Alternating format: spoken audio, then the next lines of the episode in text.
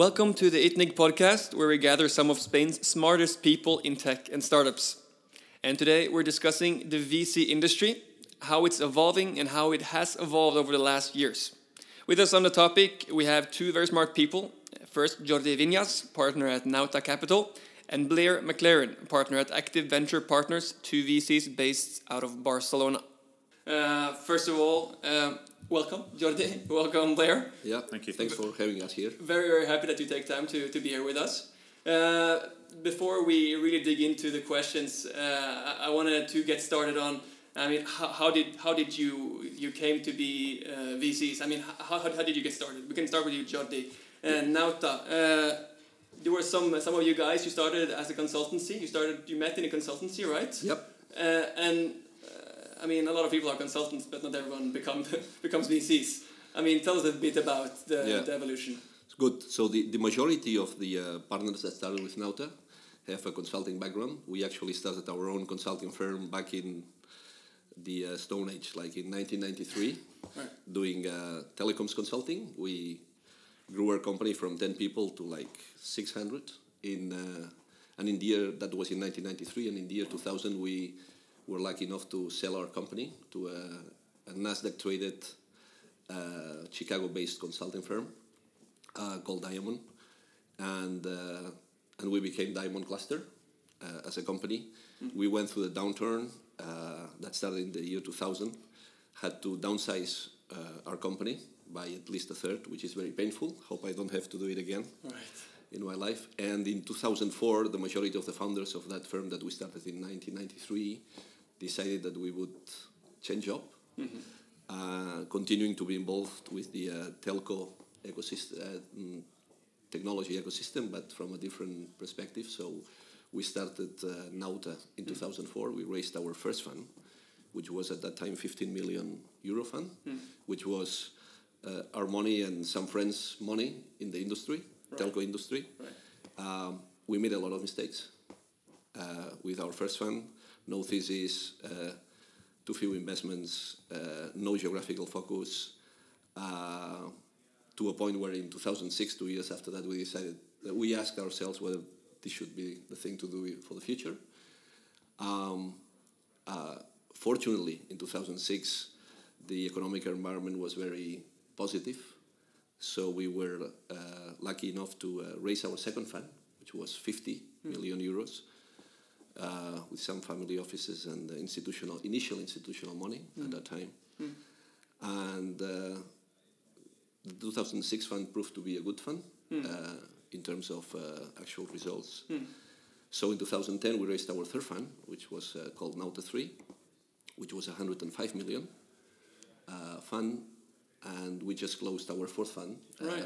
Like two weeks ago. Congratulations. With 155. So that's a bit how the, the whole thing got started. Exactly. And I, am curious because, I mean, uh, it's something to decide to become investors. And, and, and uh, I mean, you have uh, clearly, you know, insights about the technology industry from being consultants. But how do you go out and, and find LPs to back you? I mean, how do you do that? That's a tough thing to do. Uh, as I said, the first fund was not difficult to raise because we, we used uh, some of our money and some friends' money enough to get started and prove ourselves.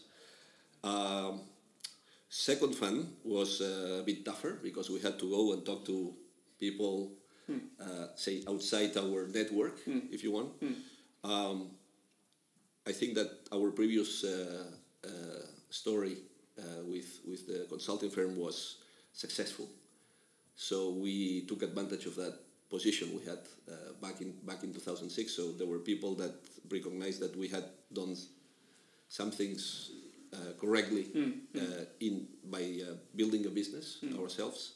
So I think that it was all about it. It was less about track record or thesis or anything. It was more about our own track record as entrepreneurs. Right. Who, who were your first big LP? Um, I think that for uh, the, say the first institutional fund, the 2006 fund, was a was a mix was mostly family offices okay. and it was pretty distributed so oh. we did not have uh, one single lp oh.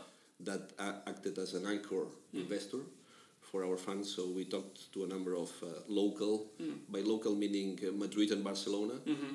Uh, families and uh, and then we added I think one small institutional investor at the time. But most of the money was private money coming Mm. from family offices. And was it hard to convince them? I mean, how do you convince a family office that's used to maybe more, you know, safe bets than venture capital? Mhm.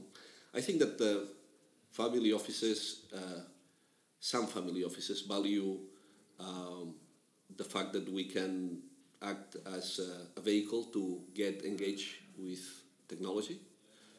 Back in 2006, uh, technology was something pretty new for most of the, say, um, wealth available in the country. Some of them would do direct investments, which I think it's hard to do unless you devote the right amount and the right quality of resources to make this happen. So th- these people felt, I think, that we could be a good vehicle to get started with technology. Oh, that's interesting.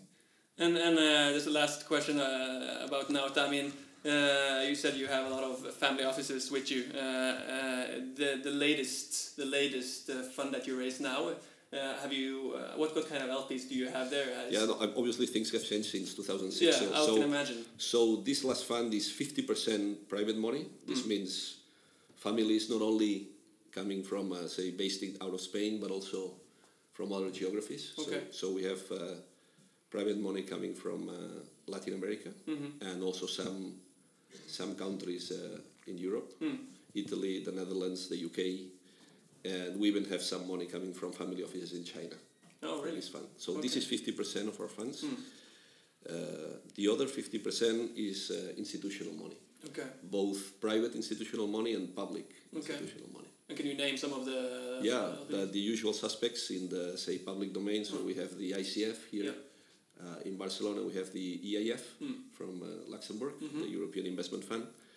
Uh, we have the British Business Bank, Okay. which is sort of a private uh, public bank in the UK that supports groups that regularly and hopefully successfully invest Yeah. in the UK, and we actually have been the first non-English domiciled fund Mm. that has received investment from the BBB, the British Business Bank, Okay. And then we have other private institutions. Right, right. Wow. Uh, and uh, over to you, Blair. Uh, I mean, uh, Active has also been around for a long time uh, here in Barcelona, especially when we're talking about VCs. I mean, it's not the, the longest tradition uh, for, for VCs here. Uh, you have been with them for a long time as well. Can you tell, go through a bit of how you got started? Yeah, we actually started very, very sort of similar, similar time back in two thousand and four was our first fund also, uh, but we came from a different background. Um, so uh, this came about because basically a group of guys got to know each other uh, either through university, being in the same university, or having been in the same city, or childhood friends. Uh, three of them were the executive partners, the founding partners, uh, two from Germany, one from Sweden, uh, and a local investor from the uh, Cementos Molins, a very large uh, cement uh, business, one of the larger uh, family uh, offices here, here in Spain. Uh, and uh, uh, Joaquin Molins decided he wanted to, to promote uh, an initiative in the venture capital space. Uh, my three partners, uh, who at the time were in their late 20s, um, were looking to do something in, in the same space, uh, and they got together. Uh, they gathered together other family offices from the Spanish and German markets, and they set up a 20 million euro fund in 2004. Um, so rather than being from a let's say the same backgrounds, so they, they came from different backgrounds. So one of them came from uh, investment banking, another from entrepreneurship, another from consulting. Right. So it was more a complementary approach. Yeah. Um, and our first mistake was uh, we invested in innovation. Hmm. Uh, we invested in innovation uh, in a wide sense, so not just technology, but also non-tech. Hmm. Um, the technology went well for us, but the non-tech didn't. Hmm. Um, and why did we have that approach at the time? Because there wasn't a lot of tech deal flow in Spain in 2004. Right. Um, so it was a fairly scarce market for, for good investment opportunities. Yeah, that's changed a bit. That's changed a bit, and from about 2006, we've only done tech investments. So those first two years Right. was really where we started to see more tech Right. tech deals coming through. But but you're you're you're uh, you know four guys in the end of your twenties. You're fairly young. I mean, uh, is was it the goodwill of a family office that you got got you started, or I mean, how do you convince you know people to hand over their money to to fairly young people? yeah, I mean, I think the there was there was relevant experience there. Yeah. So right. one of the one of the founders had uh, been one of the very early um, founders, early employees in, in Auto Scouts, or set up in, internet businesses. Another mm. one had been working his whole career basically in, mm. in consulting between investors and startups. Right. So they had a number of years' experience in, in that space. Yeah, yeah. Uh, and the other came from a more investment banking, let's say more traditional background, but on the finance right. side. Huh. So there was there was there were relevant skill sets. Mm. My my background I was a lawyer, so when I joined in two thousand and six, yeah, it was another piece to the puzzle that we that, that we didn't have. Okay. okay. Um, so in basically that that fund uh, we, we invested in our, our second fund we raised between two thousand and eight two thousand and ten. Mm. So the, the second fund, which uh, was a 50, 54 million mm. euro fund, mm. investing only in technology, yeah. uh, started in 2010. And do you have the same LPs all, all, the, all the way up? Uh, no, we have we have some that have, have followed us, okay. Uh, maybe through different vehicles, right. but um, but the people are behind them are, are, are similar. Right. Uh, but the first fund was only family offices. The second fund is a mix, mm. a bit like uh, Jordi was saying, no, right. between family offices and institutional. Okay, okay, I see. Um, huh. And not a dissimilar mix of institutional, no? So mm-hmm. European Investment Fund, yeah. um, uh, local investors like the, the ECF, mm-hmm. uh, and also Telefonica. So we're, okay. we're, part of the one of the Telefonica's initiatives that they had running in 2010, right. called Amerigo, mm-hmm. uh, where they chose a few fund managers in different exactly. geographical markets. Um, so yeah, it's it's uh, it's I think that's how these funds tend to evolve. No, mm. you have a group, a small group of people that trust in you at the beginning, mm. and then you have some track record in, in which institutional investors can can right. can add to the decision making process. Yeah, yeah, yeah. Uh, and I mean, over to the the particular um, VC itself as it is today. I mean, what makes uh, what what makes Nauta special? I mean, there, there's a long list of, of VCs both in in Spain, it's growing, and in Europe in general, there's, there's many mm. many VCs, but I mean, you have some track record, you have, uh, you know, uh, many good exits, but uh, I mean, what, what, what's special about you? Um, I, first, I think that we are one of the oldest now uh, in the market, maybe together with the active guys. Mm. So we've been around for quite some time compared to most of the new groups yeah. that are popping up. Um, I think that, and, and, and this means at least one good thing, which is that we've had the opportunity to make mistakes and mm. still be alive. Yeah. Which I think this is a value actually that uh, say older groups have. Yeah. Um, we from the beginning have taken an international approach. So when we started our 2006 fund, so more than 10 years ago, we decided that if we wanted to grow the funds uh, that we that we manage, we have to we had to be to go international. Mm. So as early as 2006, we opened our uh, Boston office, mm. and we uh, asked someone that uh, we knew from our past experience to join us as partner mm-hmm. in Boston, Dominic, mm. and we quickly built uh, an investment uh, unit in in Boston. Right. Um, in 2011, right after the raise of our third fund, we did the same thing in London and since 2011 we have a partner and an investment team in London that is uh, uh, investing, I would say, around a third of our available funds in the UK and Ireland uh, mm. market. Right. So, so we have actually, I think, become a, despite the fact that we are, a, say, as a fund, we are a Barcelona-based mm-hmm. fund. We we invest significantly less than half of our available money in Spain. Hmm because we don't think we could invest more.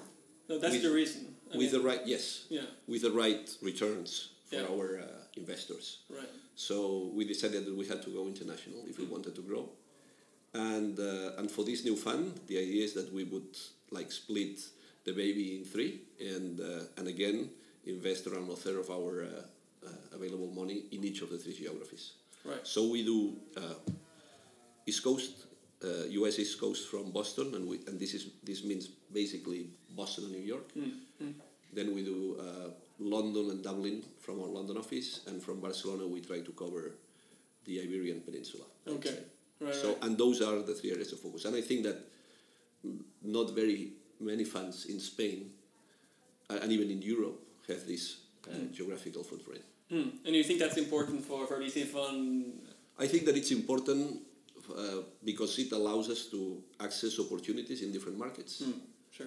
Uh, it also allows us to build a community of companies or entrepreneurs Right. in different markets.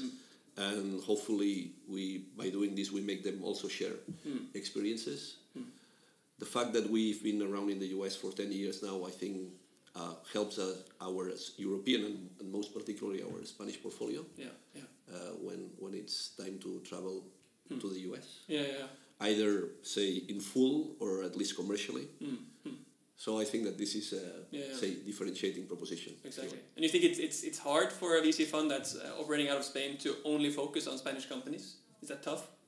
In the in, Well, the, in it- the technology sector? It depends on what what, what is your strategy. I think I think that they are viable strategies for uh, say Spanish-based funds that uh, focus only in Spain. Mm. It has to do, I think, with what your investment thesis is and also the size of your fund, Sure. right? Mm-hmm. Yeah. If someone asked us to invest the full 155 million of this last fund in Spain only, we would for sure decline uh, the mandate. Yeah. And actually, this has been one of the reasons why some public institutional investors in Spain are not part of uh, our uh, investor base because we cannot commit to certain things. Mm. And you think the, the amount you have now in Spain, which is, I mean, roughly 50, Yeah, yeah. Or is it, Uh, we believe that, say, the investment period we are starting now, Yeah. and, and with our investment strategy, Yeah. which is to invest in Series A or Series C plus companies, I think it's it's okay. Hopefully, okay, so this means investing in around ten companies over a four-year period. right, right. Should should be okay. Should be okay. Yeah. And, and active, uh, I mean, uh, you also have a, a, a, a strategy of your own, I can, I can, I can imagine. Tell us a little bit about what makes you different uh, in, in, in Europe. Yeah, so I, I think uh, we've taken this approach uh, since the beginning of being uh, Barcelona based, uh, but also looking at other markets. Okay. So we've kind of not gone to the UK or the US, but we've focused on a, on a north to south corridor between Scandinavia, Germany, and Spain. Right, Given the background and the, let's say the professional histories of, of each of the partners behind. right. So since 2004, we've been investing in, in those markets. Yeah, yeah. Um, we've not set up offices in those markets. Uh, it may, may be something in the future that uh, that comes. Uh, so we'll have to just uh, have to just see there. So I think I, I would totally agree with what Jordi says around the experience. So what we can bring to the table is twelve years experience of investing in early stage companies, understanding their pain points, understanding the challenges, understanding that what happens over the next month uh, perhaps looks critical, but it's maybe a bump in the road towards something much bigger in the future. So I think that experience, um, whether you acquire it as a VC, whether you acquire it as an entrepreneur, um, or whether you acquire it in, in some other way, is, is, Right. is fairly critical in, in supporting the companies going forward. Okay, okay. So I, I think uh, th- that combination of factors, the geography e- experience that we have, um, seeing what happens in Germany, seeing what happens in Scandinavia, being able to offer that experience into, into Spanish companies. Um, likewise, if in the case of uh, Nauta, it's about going to the US. In our case, it's about okay, what, what maybe a more a European approach. Right. Okay. Um, I, I think this helps startups. Right. And uh, mo- moving a bit forward, uh, uh, I mean, we, we we were talking about uh, funds. You have raised two funds in total. that's right. And you're on your fourth now. Uh, and I think it was interesting you're saying that, I mean, you made some mistakes and you've been allowed to make some mistakes and that's make, made you stronger. Uh, uh, but but it's I never heard this from a, from a from a VC standpoint. I mean, you hear it all the time from entrepreneurs. You know, fail fast and you know, fail failing is, is good. But I mean, um, now you raised your fourth fund, and I mean, uh, it might be a, a good uh, indication that I mean you're a successful fund. But because I guess you know a lot of your portfolio portfolio companies now are exiting, and I mean, is is that how you see yourself now? You're raising your fourth fund. I mean, is this for you a sign that I mean it's a, it's a successful fund? I think I think that uh, say the building of Nauta as an institution, as, a, as an investment institution, is is going according to plan. So we we we uh, designed a plan back ten years ago, and we are trying to execute on that plan. Uh, you have to have in mind that uh, raising your first and then second and, and building an institution for uh, early stage technology investing is like being an entrepreneur. Sometimes I think entrepreneurs think that we are like a, a bank uh, or a ministry or whatever, and we actually are and we actually are entrepreneurs. So every maybe not every eighteen months, but every three or four years, we have to go to the market, tell a story, Yeah. show results, and raise money. And this is exactly what our entrepreneurs have to do. So. Um, this is an, uh, an entrepreneurial project, Right. Uh, and I think it will continue to be like this for the, for the for uh, foreseeable future. Right, right. Um, So entrepreneurs should not look at us as, say, a different beast. Yeah, yeah, yeah. We are just like them. The only thing is that our business is a bit different, but this is all about entrepreneurship. yeah. Do, do you agree? Yeah, I totally agree. I mean, I think uh, when, when you're raising the fund and you're pitching to investors, you, you put yourself in the shoes of the entrepreneur you know, who's pitching to VCs and getting lots of no's. They say no, no, no, and you know, and it's it's it's about keeping that stamina, keeping that going. Yeah. Um, and I think this is, I mean, it doesn't happen every 18 months, as, as Yeah, Jordi yeah. was saying, and then maybe in the case of entrepreneurs is, is more like that. Yeah, yeah. We have a slightly longer cycle, Uh-huh. uh, but then when the cycle happens, it's uh, potentially takes longer. And it's very time consuming as well, or It is. I, I would say, yeah. Please. Blair, that it's even uh, uh, more difficult than raising money uh, if you're, uh, say, an entrepreneur, uh, early stage technology entrepreneur, because entrepreneurs normally have something to show. They have a reality, they have a business, they have some customers, they have revenue. Mm. When you start raising a fund, you just have a project, right? An investment thesis, a team, etc. But there's nothing tangible mm. Mm. coming out of this fund because the fund does not exist. It's just about a promise that we try to support with as many as much evidence as possible. But it's just a project. It's it's a smoke, if you want, uh, at the beginning. So so that I think this is why it takes time. Wa- Was it easier now this time around? Is your fourth? Uh, I I think it's easier because uh, easier in the sense that you have some goods to show, not obviously from the fund you're raising, but from previous funds. yeah, Uh, you're more known, yeah, I would say. So there's people that have looked at you in the past that had that have declined for whatever reason, but have been following you over the previous three or four years, and now they are able to track you and actually compare what you are today against what you promised like three four years ago. right. So so it, it I'm not saying it's easier uh, because the funds you want to raise are bigger. The uh, environment for investing might have changed. We, we actually saw that. So second fund in 2006 was from an environment point of view relatively easy to, to raise. To, the 2010 fund was much harder. The local economy was heavily hit Yeah. had been heavily hit by the uh, say real estate crash. So there, there wasn't that much money around No, no, at no. that time. So it also depends. Difficulty is also tied to uh, what is your environment. Right. I mean, when, when startups uh, pitch to you guys, I mean, they're showing you metrics and, I mean, milestones and these things, but I guess what you're showing is, is companies and, and what they have achieved, right? I mean, and what they have returned. I mean, can I, can I ask, I mean, what, what kind, what success cases are you showing uh, when raising a fund? Like examples, what kind of companies are you showing off? Obviously, you, you show you show your because an important factor for uh, uh, raising a new fund is your track record. So what you have done in the past with your previous funds, the amount of money that uh, you have given back or returned back to our investor to your investors. This is, I think, key. The value that is still live in your current portfolio. Right. You have to prove that. Uh, so we use our exits as a proof Right.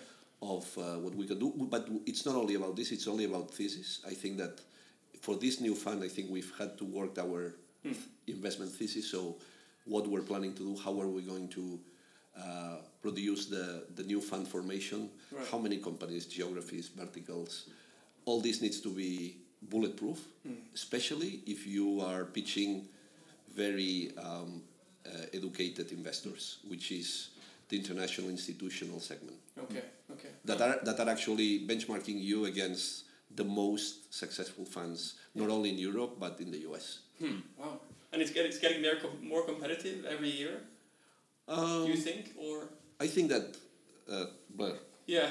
No, I, I would agree. I mean, the, Yeah. the sophisticated investors do a level of due diligence, and uh, they have a, a very high bar that you have to meet. Um, so, I, I would say the same thing. I think it, uh, it depends where you are in the, in the in the previous fund cycle, how many companies you sold, Yeah. what kind of traction each of those companies has, um, and, and also how the portfolio is made up. Is it Right. one star? Is it a more let's say broader approach? Yeah. Uh, and each investor might have their own requirements. Hmm. Um, uh, so, uh, so I think. Um, yeah, it's uh, f- from a from a fundraising point of view, uh, finding those those key arguments Yeah, yeah, is in the same way as entrepreneurs have to find key arguments in their in their sales pitch. Right. What is it? Why would this investor Yeah. invest in me? Huh. Is it because of my vertical? Right. Is it because of my uh, team? Is it because of my geographic focus?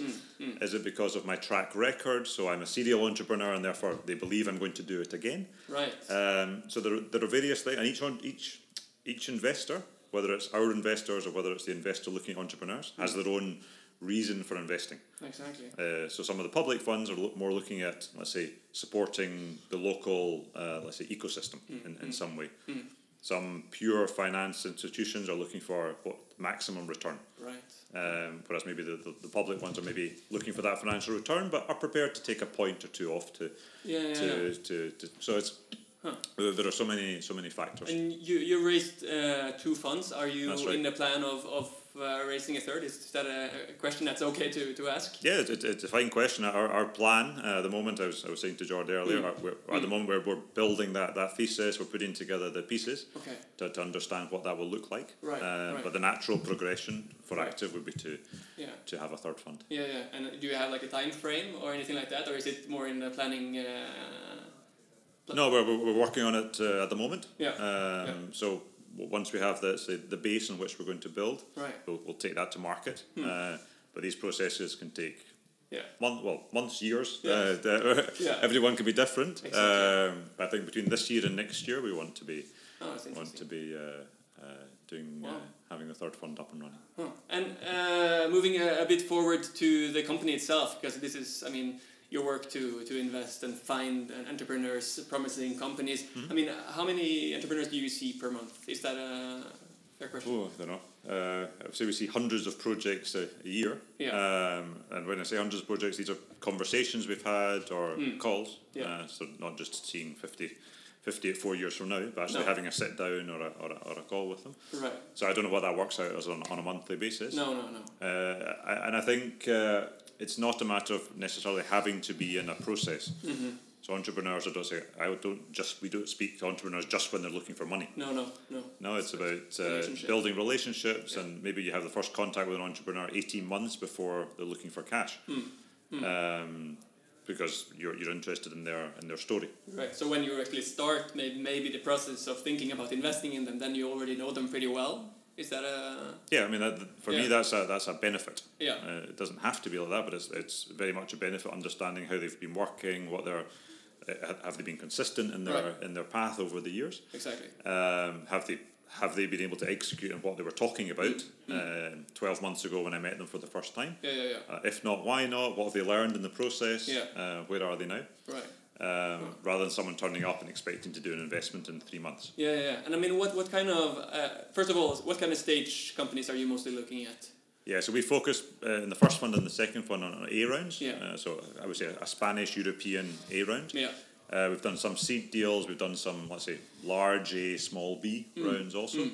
Um, so tickets for us have been somewhere between one and a half to, to two and a half million on Right. on, on average. So, so what kind of metrics is, impo- important to you? I, can, I think a lot of en- en- entrepreneurs, you know, uh, especially uh, early stage companies, are interested to, in knowing like what are the metrics I have to show to Blair if I'm if I'm meeting him. You know, what what are you looking to?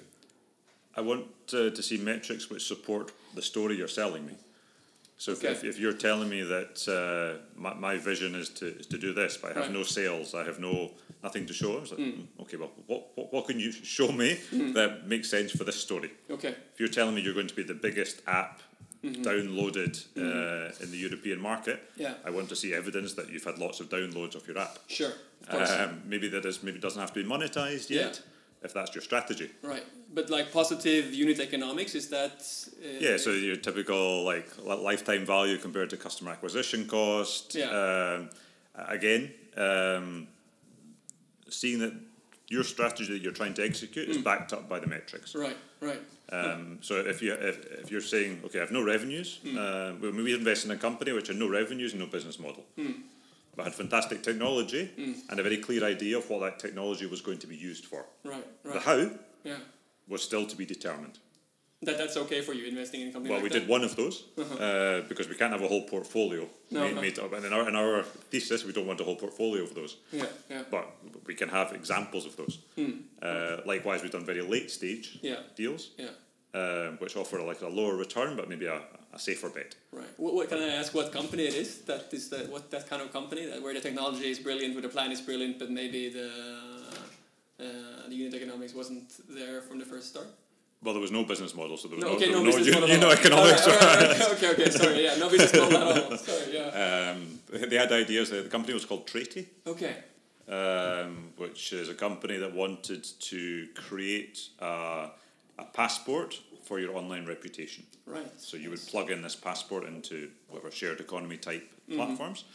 Um, they had the whole technology to allow to allow them to identify what, what sort of online reputation you had, mm-hmm. but how they were going to take that technology and use it in the market. Mm.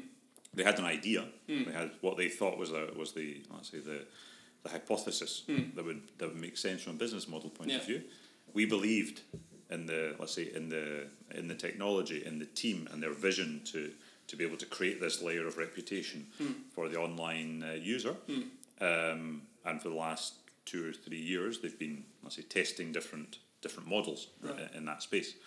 Um, some with success, some without success. Yeah, yeah. So, uh, but that's one example of 16 companies we have. Sure, So we wouldn't be looking for another 15 like that. No, no, of course. yeah, yeah, yeah. But so, so most of them fall into, I would say, uh, A round companies, typical A round companies looking for one and a half to two and a half million Mm-hmm. Yeah. to support the next phase of the business Yeah. with some track record which Okay. shows that what they want to do, execute on Yeah. is is going well. Okay. Okay. Whether that's revenues, whether that's downloads, Hmm. whether it's uh, user acquisition metrics, Right, or a combination of, of those different ones. Okay. Huh. Um, so Yeah, I think uh, for me, it's very much horses for courses. No, you have Hmm. to take what are you looking at, what are we looking for, is there a fit there, Yeah. and in what we're looking for, why is this team sitting in front of me Hmm. the best guys to do it, and what can they show me to convince me to invest in them? Right. Uh, and uh, putting it on the on the other side is the same that I have to do when I'm speaking to my LPs. Yeah. Yeah. yeah. What are they looking for? What do I have to show them, and, Hmm. and what can I show that gives them confidence Right. to, to, to invest in me? Is it is it uh, when you're hearing this, Jordi, uh, do you have the same kind of Yep. thesis meeting companies? Yep, I think that what, what we look for more than a strict set of metrics, Okay.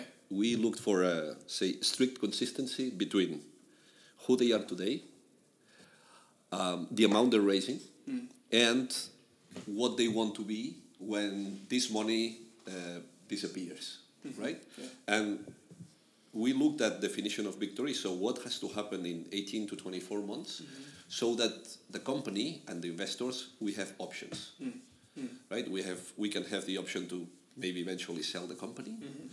or continue as is because they are close to profitability, Yeah.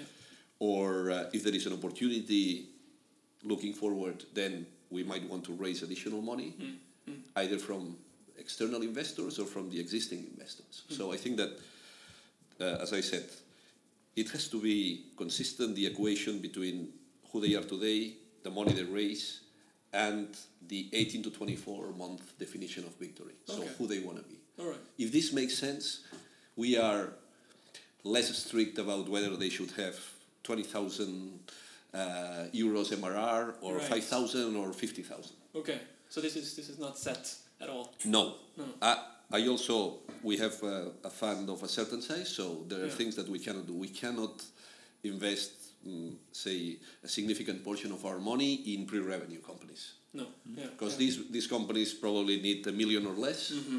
We have a 155 million euro fund, so we have to make sure that the money we can deploy when we come in Mm. is between, say, mm, one to four million. Right. Right. Huh. And and how many companies are you in touch with uh, in uh, say a year, a normal year for you? Uh, it's, it's hard to. It's it, hard. it depends on how you define contact, Yeah. but uh, I'm sure we know at least 100 new companies every month in each of, uh, uh, not not in each, but combining all our geographies. Sure. Okay. Um, which doesn't mean that these companies would have any sort of fit No. with our investment thesis, but this is the amount of say new companies that we get to know. yeah. Yeah. I would say that every month we are um, following closely at least, I would say, three companies per geography. So Okay. 10 companies in total. Following closely means putting resources to analyze Uh-huh. their businesses, uh, meeting with the entrepreneurs, Okay. uh, talking to their customers Yeah. in case they have customers. Okay. So, So they know they know that you are analyzing the Yes, the, the they know. entrepreneurs, and you're nodding, so you're thinking the same. I mean, No, I mean, yeah, the, you, the idea is to create a funnel. yeah, Yep. yeah, No, and yeah. uh, the closer you get to the bottom of the funnel, being let's say the investment that you Right. make, right, uh, the the more resources you spend, Mm. the the more time you dedicate to it. Um, but you don't want to be doing that with hundreds of companies. sure, sure. So yeah, so if we if, if we have to invest in in our case, we had to sixteen investments over about four years Mm. approximately, so four companies a year. So every quarter, if you just do average, every quarter you have to do one investment. yeah, yeah, yeah. So there have to be companies in that process during that quarter which allow you to do one investment, hmm. or more or less over the over the Yeah, course yeah, of the yeah. year. Uh, hmm. So the actual, I mean, you you have to say no much more than you Sure. than you maybe like to Right. from a kind of personal point of view. I mean, you want to encourage entrepreneurs, you want to to support them, give them advice, give them Right. feedback, Right. But that's not necessarily the same as making a good investment from VC. No, no, no, no. So I think I, I, I always like to distinguish between what's a, a good company and what's a good VC investment. Mm-hmm. Because they don't always, it's not necessarily always the same thing. Right, right. Huh. Um, so entrepreneurs who don't get VC money, mm. very many successful entrepreneurs without VC money. Mm-hmm, mm-hmm. Um, there are also entrepreneurs without VC money who have, who have not mm. been successful. Mm. And likewise, VC backed companies can be successful or not successful. Yeah. So VC is not the let's say the be all and end all of being a good entrepreneur. Right, It's right. an alternative way to finance your company uh, and a win-win situation for, for VCs and for, for entrepreneurs. Do you think there's a certain type of, uh, I mean, VC-friendly entrepreneur more than, than others? I mean, do you think uh, some companies already from the start, you think that, uh, and I mean, do you think that, that some companies, they you can you say that they, they, they're not VC funded, but they turn out to be very successful in the end? Uh, is there any similarities between, I mean, the companies that doesn't get VC funding and become successful, and the companies that are VC funded and become successful? generally both teams are, are know their stuff, can execute very well on their plan. Yeah, Uh, VC is, is a way to get experience, it's a way to get money right. uh, at a moment in time. Yeah. Uh, if you can self finance your company and have experience coming from other, let's say, other advisors, Yeah, don't, don't give away 20% of your business. Um, no, if I, if I have 2 million sitting in my bank account and I'm prepared to finance my own company, I can have 100% of my business rather than giving away Sure. part of it. yeah, yeah. So I, I think uh, venture capital has is is very good for what it offers. Uh, there's a lot of experience there, um, but it, it doesn't mean that you're a good entrepreneur having VC or, or, or not having VC. Right, right, right. Um, and I think uh, we, we have to, as, as a sector, we have to look at ourselves and say, what, what, why do people choose VC? Yeah, yeah. Um, basically because they want money and they want some experience that goes with it. So they want money and then they want to pick some other things that they want to go with it. So maybe Yeah, it's yeah, contacts, maybe it's experience. Um, but if they didn't need the money, they wouldn't come to VC. Obviously. Yeah, yeah. Uh, so, so, so, so I think we- have to be humble in that respect. You know, Yeah. it's, it's a it's a relationship, it's a symbiotic relationship Yeah. Which plays off against each other. We we get something which is a return on our money yeah. Uh, by by giving the by investing Mm. by by working alongside them for could be five seven years, Exactly. uh, and entrepreneurs get that bump up and that financing that maybe they wouldn't have been able to get to just because either they don't have the personal resources or they they're, they're not bank financeable. Mm. I mean, are you? I'm curious because you're both in Barcelona. I mean, Mm-hmm. are you uniting for the same companies at, at times? Are you are you both looking at the same companies? How does that work?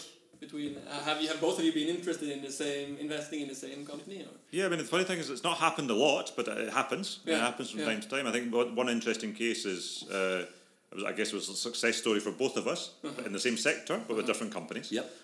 Uh, so back in 2008 uh, Eight. well, I was going to say 2006 was it when we made the investment In uh, in? I was thinking Privalia. We, we did 2008. 2008. So we, we, 2008. okay, so we, we, we looked in 2000, uh, end of 2006, beginning of 2007. to at this private sales model. So which which came from Vente-Privée in France, became Privalia uh, in Barcelona, and became BuyVIP in Madrid. Right. Yeah. So uh, we invested in BuyVIP. Uh, we we looked at the, the we looked at the various companies at the time that were, were, were coming through in that in that space. We invested in, in BuyVIP in their in their A round, so just after their business angel round, um, and we sold that business in two thousand and ten to Amazon. Yeah. No, and uh, Nauta uh, invested in Privalia uh, twelve months later, uh, and sold Privalia uh, last year. I think it Last was. year, Right. Right. Uh, but exactly the same business, Yeah, yeah. exactly the same sector, both Spanish entrepreneurial teams, one based in Barcelona, and one based in Madrid. Yeah. BuyVIP was a little bit more, they had a, a German founder as well, they were Yeah. a bit more of a mix.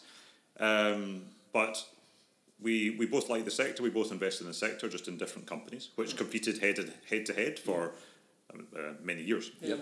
Worked out well for both of you. Yeah, so so so there are other cases where we want the same deal and we have to pitch ourselves to the entrepreneur. Yeah, yeah, yeah. If an entrepreneur has a very good company um, and they can generate interest from a number of good VCs, Hmm.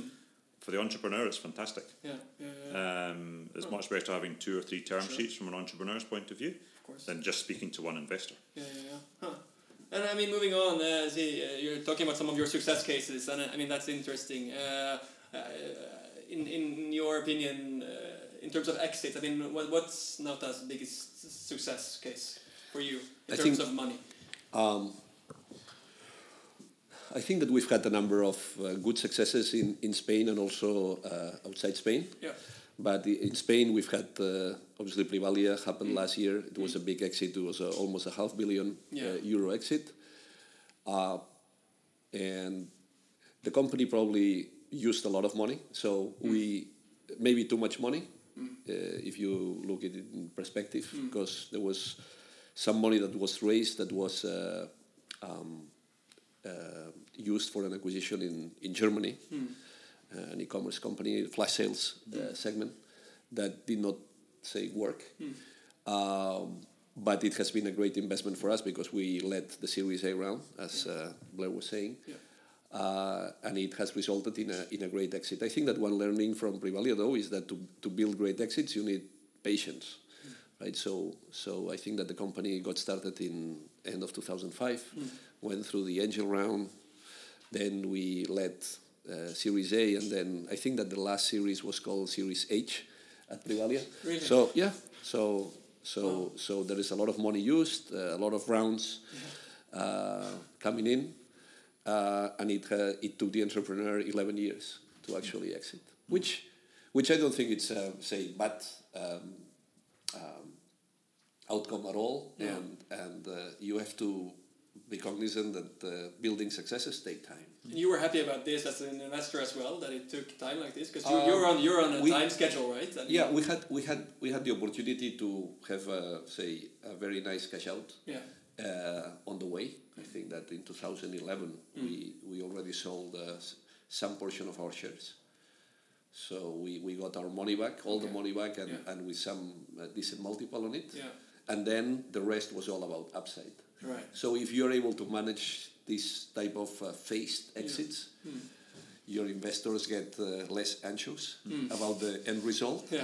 and you still keep a significant portion of our investment as an upside. So I'm interested because I mean, both of you have gone through big exits uh, with your portfolio companies, but I mean, how how, how active are are you guys personally uh, throughout the exit, throughout the years, working with the founders?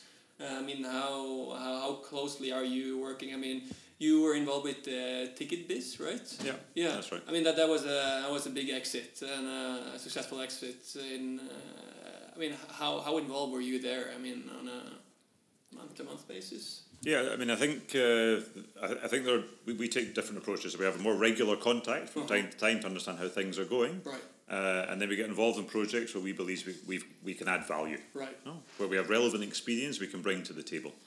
So the conversations that we had and the, the stuff that I was working on with the with the two founders behind Ticketbis was areas where we had more experience than they did Yeah. uh, for whatever reason. Um, and I left them basically to manage the business, um, and we discussed what the issues were uh, month to month, and then when we identified something where we could add value, Mm. either through our network or through our own experience as, as a team. Right. So we work pretty uh, much across the, the team in Active. So we, Right.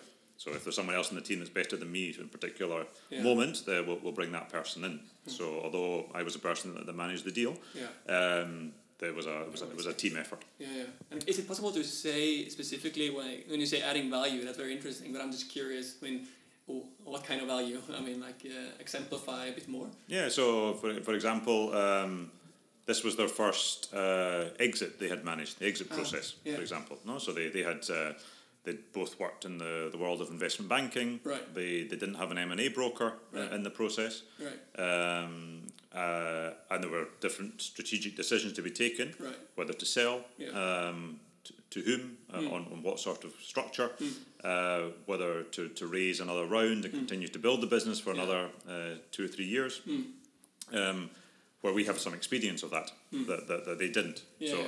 We weren't the only people advising them in that Mm. respect, Mm. but it was somewhere we, where we could we could bring that experience that, that we had. Right. Right. Um, another example is around, for example, um, the some of the growth pains around the financial planning. Mm. So when you're operative in, in 47 markets and you have Hmm. 30, 30 companies in, in the group, Yeah. um, uh, and, and you're building that structure and trying to create financial plans, manage the cash flow, etc. Right. Um, again, is experience that we, we've had. Maybe Mm. not, not that scale, Mm. but certainly we, we, we spent a whole day sitting down with the CFO and, Yeah, and, yeah, and, and kind of sharing that experience. Yeah. Yeah. Yeah. But I think the important thing for a VC is knowing where you can add value Mm. and knowing where the entrepreneur is much better placed uh, to, to do that. Right. Uh, and that value might just be saying, sorry, I can't help you, but I know somebody who can. Right. Right. And, and bringing somebody to the table Mm. uh, who can add value and have that conversation direct with the entrepreneur. Mm. So, so, so it's again, it's not. I don't have to be the centre of attention Exactly. uh, when when I make the investment. Yeah, I don't yeah, have yeah. to be sitting in every meeting. I don't have to be followed in everything I say. Mm. Uh, but where I where I believe that I've seen something that's relevant and Mm. I have that experience, Yeah. that's where I want to. Right. That's what I want my voice to be heard. Okay, okay. Oh, it's very, very interesting. I mean, I had so many bullet points and, and, questions planned, but I mean, you're you're you're answering so extensively. So, and we're just touching up upon you know a fraction of things there. But, but thank you for, for being honest about these things. It's, it's very interesting. And I want I want to move a bit over to the, the more the VC landscape. I mean, you're a part of uh, ecosystem as well as you know startups are. Uh, and I mean, uh, you also have been here for uh, for a long time, uh, present. Uh, and I want to ask you, Jordi. Uh, now you're raising your fourth fund. Uh, I mean, you said it was easier to raise a fund now, but that's maybe also because of your own track record. But I mean, how has the, the VC landscape changed since you started in, in Spain and Europe? What do you think? Is, is it it's more vibrant? There's more people present, more more VCs active, right? I think I think there, there are more VCs active in Spain Mm-hmm. against ten years ago because there were very few. Yeah. We were very few people around. Yeah. Um, I, I wouldn't say that the number of VCs, operating VCs in, in Europe has changed. Okay. And I, I was actually looking at some statistics recently, and and actually the number of VC uh, active VCs Mhm. in, in Europe has decreased in size. Really? Yeah. Oh. Why, why, why do you think that?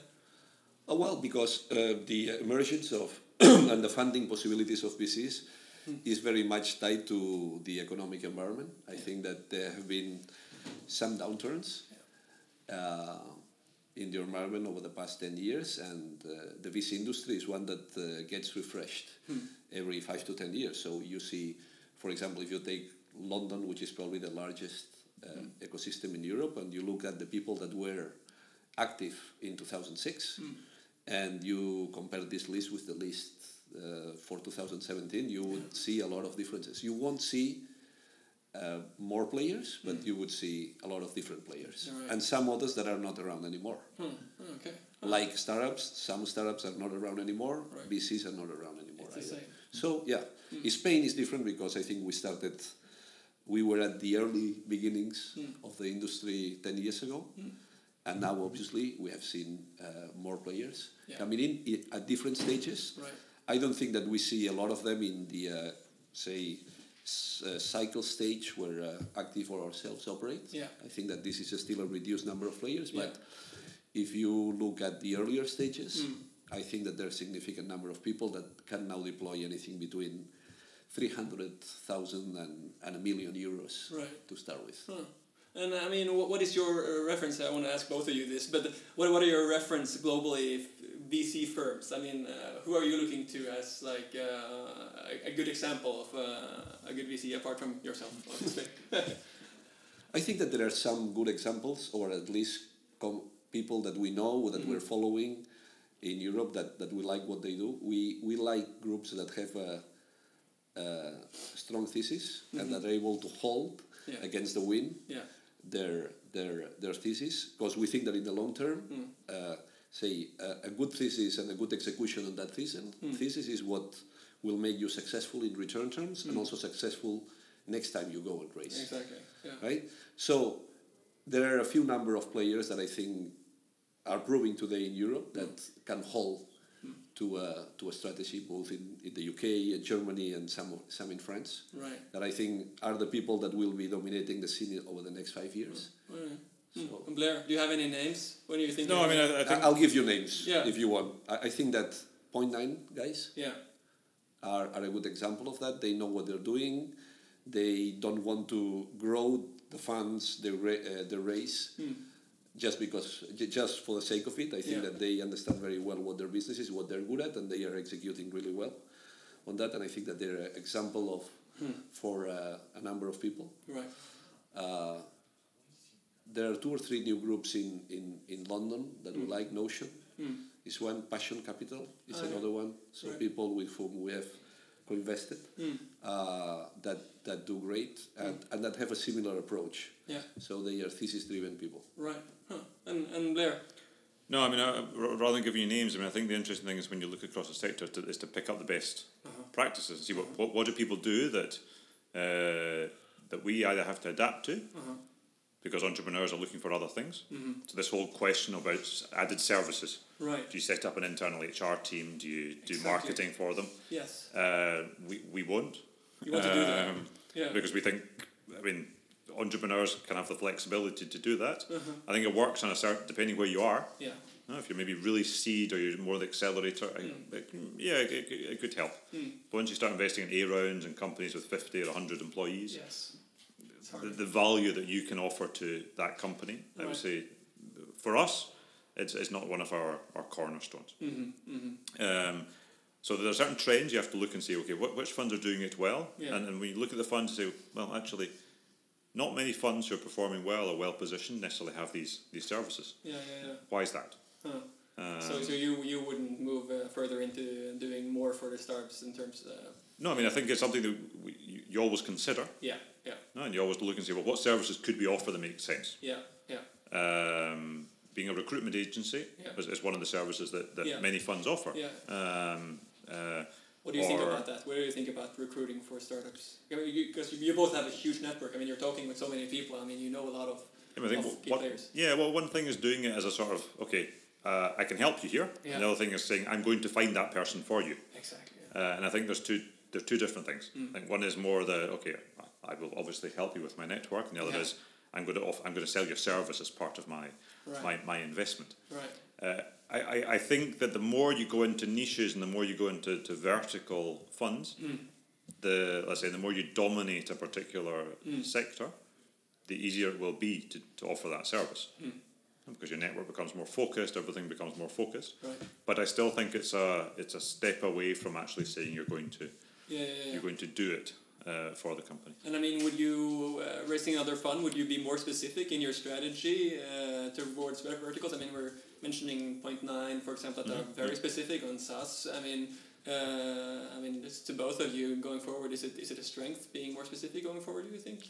I, I think it, it, it can be a strength, being more specific, um, because of the, the natural, let's say, uh, interactions within uh, verticals. Right.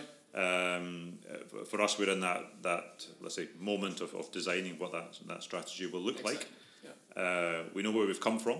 Uh, we can't suddenly become a, a fund doing something totally different.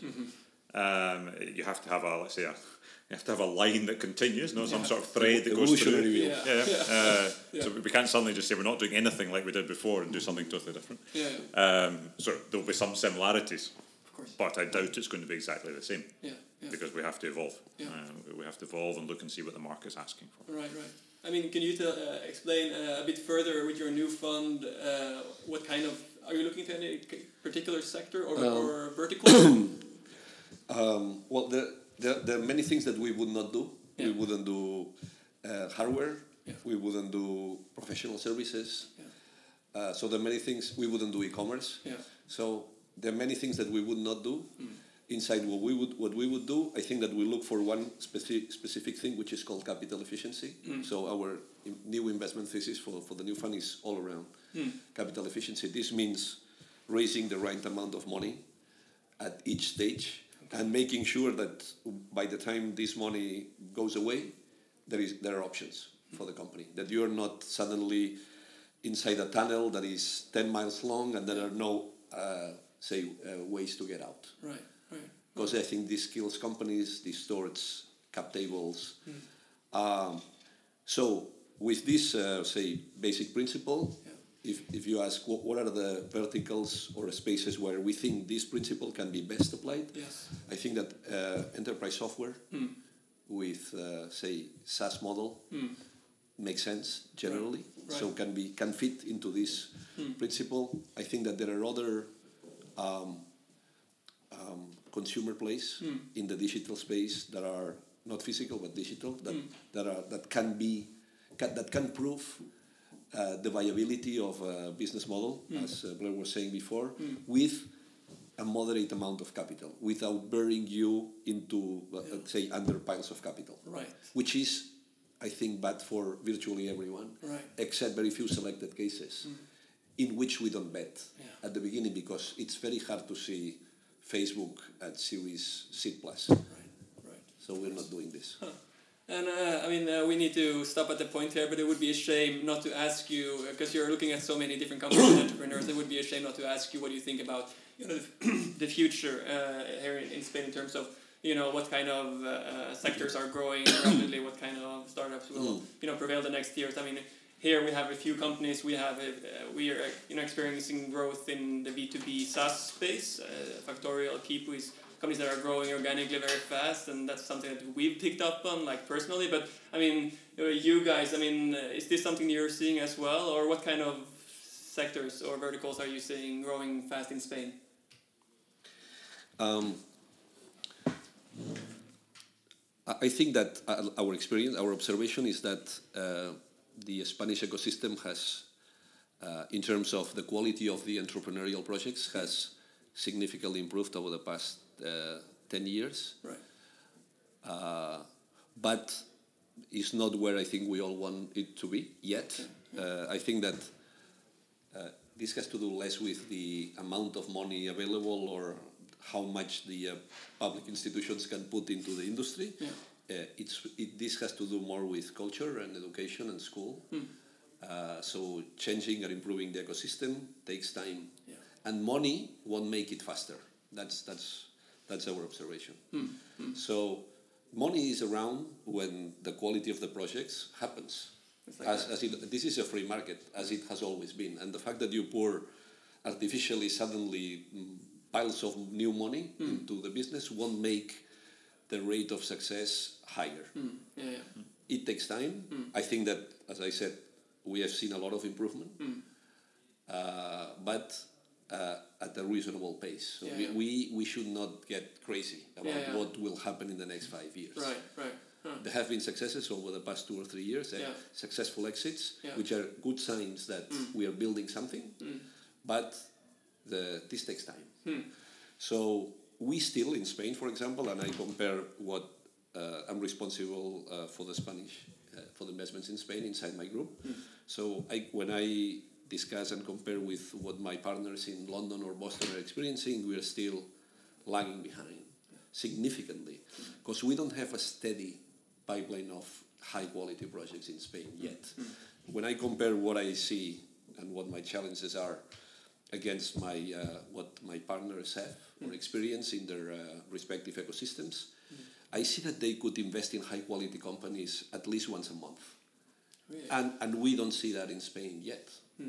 Uh, so it, it goes in waves, right? In waves that have lag times in between. So we had a new fund, we had a good 2016, we invested in four companies. And then in two, for 2017, we said, wow, there's another four coming. No. So we've been dry for maybe six, nine months. Yeah. So now it looks like it, it's picking up again. Okay. So Okay. the, the, the high quality deal flow is Yeah. not coming steady Oh. yet. Yeah, yeah. I think that by the time Series A investors like Active ourselves see that, mm. that we have a steady, regular Yeah. deal flow uh, of high quality coming in, then I think we will say that Spain has matured Yeah. Right. as a technology ecosystem, but at least from our observation, this hasn't Yeah. happened yet. Wow. And I mean, what's your take? Uh, I mean, in terms of maturity, but also in terms of, I mean, verticals uh, doing well in Spain. I mean, I think the, the, the verticals that tend to do well in Spain are the ones that are easy to start. No, why? Because you have lots of people wanting to start businesses. You have a very wide bottom of the pyramid. So whether those are SaaS businesses, whether they're something consumer or Yeah. app or um, something which with limited resources you can get up and running. Right. Right. Um, but I would agree with Jordi that that pyramid becomes very narrow quite quickly. Yeah. Yeah. Um, so, so the, the ones you see in Spain are ones which are two, three, four people can start with an idea, Right. um, and doesn't require that much, that, that many resources Yeah. Yeah. at, yeah. at the beginning to get off the ground, Right. Um, which covers a lot. Yeah. Yeah. Because there are a lot of models which, which fit that description. Um, but these sort of two, three men projects um, that then become five or six men, then become Yeah, maybe yeah. to ten Yeah. the, the, keeping that dynamic going as they Yeah, grow yeah. uh, and getting to be something that's let's say VC investable, Mm. which doesn't mean successful, it just means VC investable, Sure. um, uh, is is the challenge. Okay. Yeah. Okay. I think that something that helps or supports uh, the emergence of uh, new companies Yeah. uh, with with high potential in a specific vertical is the uh, sophistication of that particular industry in Spain, for example. So we are seeing, we've invested and we are seeing, continue to see uh, offline retail technology companies. Mm-hmm. Because in, Sp- and we've invested in two of them recently in, in Spain, mm. because the retail industry in, in Spain has a number of international champions. Mm-hmm. In, in some selected subverticals, like fashion, for example, Yes. Mm-hmm. that actually are very sophisticated mm. and that are pulling local technology mm. to develop. Hmm. So, for example, we just invested in a team, uh, Nextail, in hmm. Madrid, that is founded by people that were responsible for logistics at Zara, Oh, okay. at Inditex, Yeah. globally. Okay. Uh, and they've seen that, well, I heard the other day that uh, Inditex has 600 software developers in house producing software for them. Wow. Well, Inditex, in a number of, say, sequences in the value chain, is world benchmark. So everyone is seeing at what Sure. Inditex does. So these people that have that are world class professionals are able to actually put together a company and try to offer to all the other Zaras in the world the things that uh, Zara is doing. Yeah. Yeah. right. Yeah. So I think that uh, retail is one. Yeah. Yeah. I think that tourism Yeah. is another one where we're seeing some uh, travel and leisure, if Mm. Yeah, you want. yeah. Mm. We're seeing some action and good companies. Also because mm, I think that tourism represents like 14, 15% of our uh, GNP. So um, it's another industry where companies born in Spain can excel. Right. Huh. I mean, uh, just to, to, to end on something more futuristic, but artificial intelligence is something that, I mean, none, uh, not many countries are famous for doing artificial intelligence well. I mean, it's a very out there theme, but I, I heard in an interview that uh, more and more startups are getting asked by VCs, what is your artificial intelligence strategy? Is, is this a very weird question to ask as a VC, or, or are you thinking about these things yourself? I'm, I'm curious. Yeah, I mean, I think uh, artificial intelligence uh, is a useful tool uh, for some businesses. Uh, it's a bit like big data. No, big Right. data was a thing to talk about maybe two years ago. That was everybody, everybody talks about big data and how you're going to sell big data and Yes. analyze it. And I think uh, at the moment it's kind of chatbots. Everybody needs a chatbot in order to have a good company. And uh, if, if you look behind that as to what it actually does, um, what's the added value? Why, why is this going to help your business? Yeah, yeah. So artificial like AI has a has a role to play in some businesses, um, uh, as do chatbots. Yeah. Uh, but a chatbot doesn't have to be sophisticated or not. So, so I, I think um, as a question to ask any entrepreneur, it's a bit weird Yeah, yeah. from, from, from Yeah. my point of view. Um, if they talk about it, for me it's about understanding what does that mean. Okay. No, they're just throwing in catchwords Yeah. or catchphrases Yeah. to see. Okay, well, Um, I have to talk about chatbots, AI, big data. Uh, mm. no, and it's like, yeah, but let's just have a kind of mm. conversation about what the business is going to be doing in a couple of years. Yeah, yeah, yeah. Do you think the same? Yeah, we don't have an AI strategy. No. no. I think that this should be embedded in whatever a company does. Sure. Using in, in a wise way Right. the data that is available and trying to produce better products for your customers. Well, no, I have to say we're looking forward to to see uh, you know uh, what kind of companies you you discover and support and, and back in the next years. Uh, thank you both uh, both Blair and, and Dorothy for coming. Uh, yeah, thank you. Thank you for Thank having you. us.